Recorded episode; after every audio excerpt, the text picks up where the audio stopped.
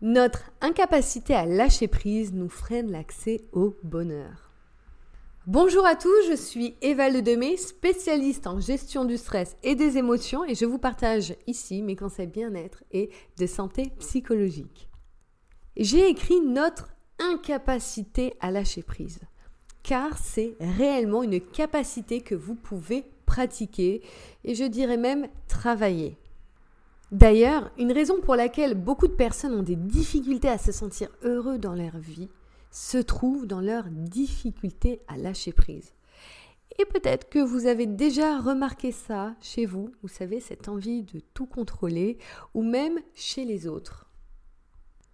Que ce soit pour une remarque d'un collègue, le comportement d'un proche ou une situation passée. Retenir et et ou ressasser mentalement des moments négatifs nous amène à nous sentir malheureux et en plus à cultiver ce sentiment à l'intérieur de nous. Et ça, vous avez besoin de dire stop pour arrêter ce cycle et petit à petit transformer cette manière de penser de manière de plus en plus positive pour vous. Alors attention, quand je dis positif, je parle du positif réaliste qui prend nos deux polarités.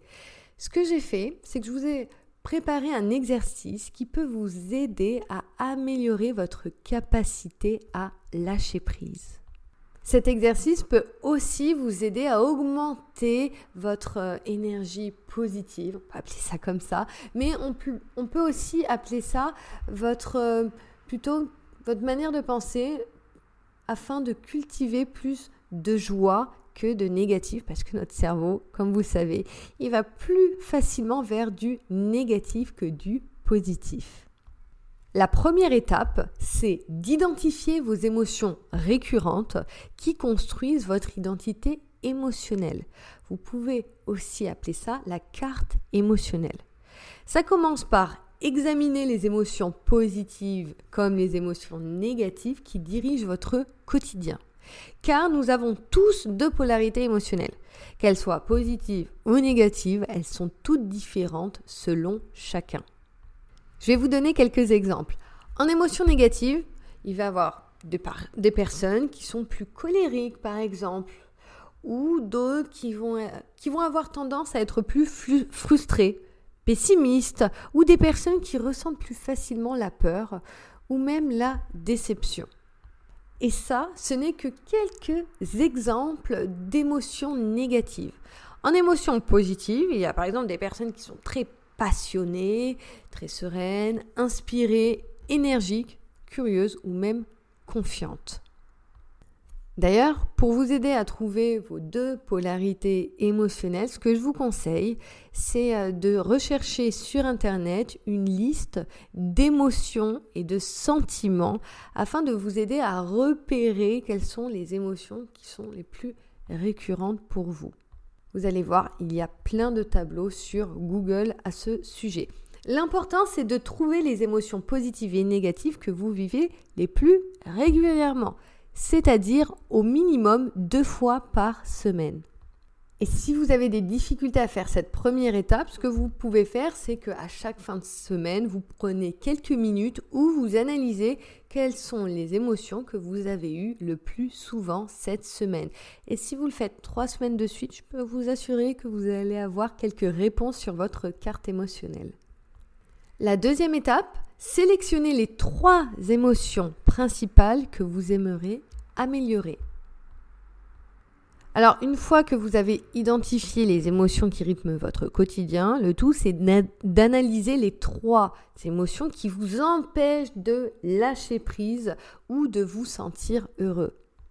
Alors, peut-être que vous allez me dire que du coup, c'était pas très nécessaire pour vous de faire les émotions positives et négatives. Peut-être que les émotions négatives étaient, on va dire, les seules vraiment importantes pour cet exercice à répertorier. Et non, c'est vraiment important de faire les deux polarités dans cet exercice parce que des fois aussi, on peut avoir des émotions positives qui sont dans l'excès, qui vont nous empêcher d'avoir un émotionnel plutôt, enfin plutôt une santé psychologique assez équilibrée. Parce qu'on a besoin d'avoir un équilibre entre les deux. Trop de positifs n'est pas bon non plus, trop de négatifs, mais ça c'est évident, n'est pas bon. On a besoin d'un équilibre entre les deux. La troisième étape, recherchez les comportements et les actions qui vous aideront à diminuer ou à transformer ces émotions qui vous freinent.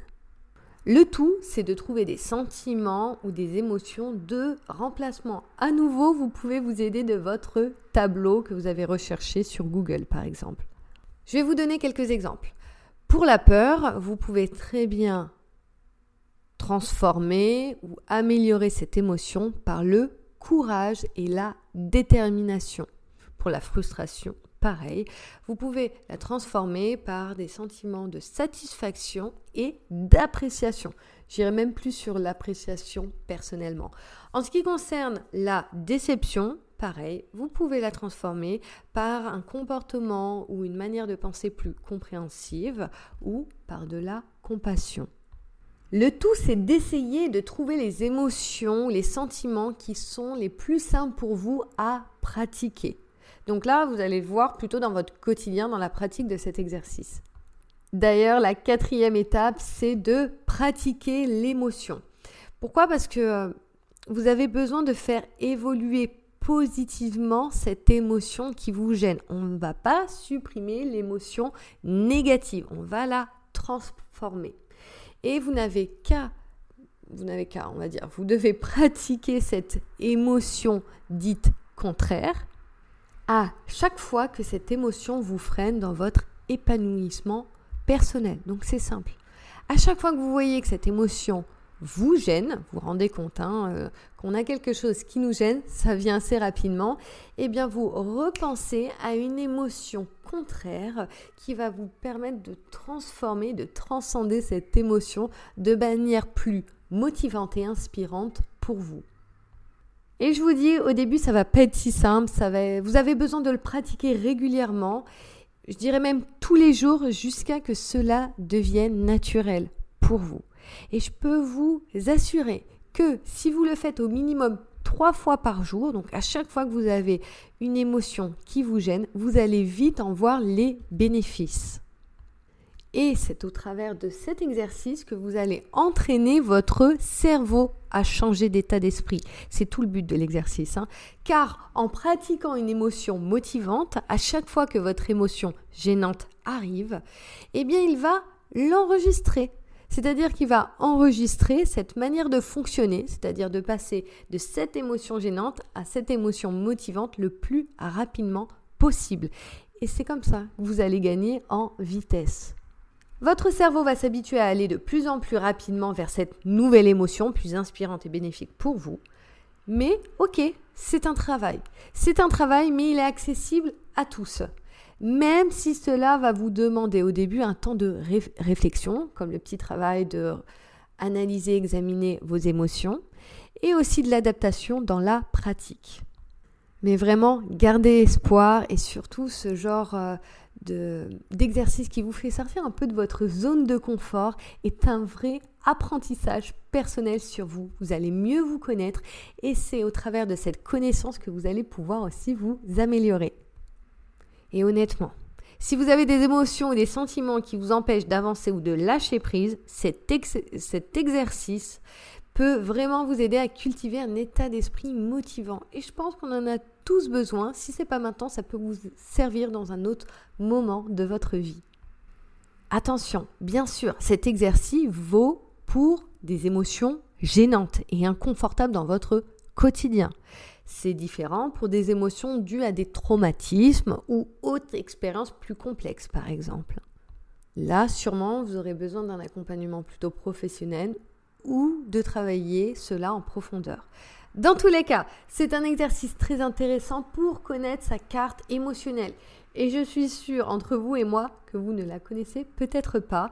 Et en tout cas, ça va vous aider à mieux vous connaître et à vous sentir plus épanoui. Maintenant, à l'action. Merci à tous pour votre écoute. C'était un plaisir de partager avec vous. Si vous voulez retrouver mes articles, parce que cet article, pardon, ce podcast, vous l'avez aussi en article. Je fais aussi plein d'infographies sur mes réseaux sociaux. Vous n'avez qu'à taper Eva Le Demé, que ce soit sur Instagram, Facebook, LinkedIn. Et si vous voulez en savoir plus sur mes accompagnements, vous pouvez aussi m'envoyer un message sur Instagram ou Facebook. Merci à tous de votre écoute et je vous dis à bientôt.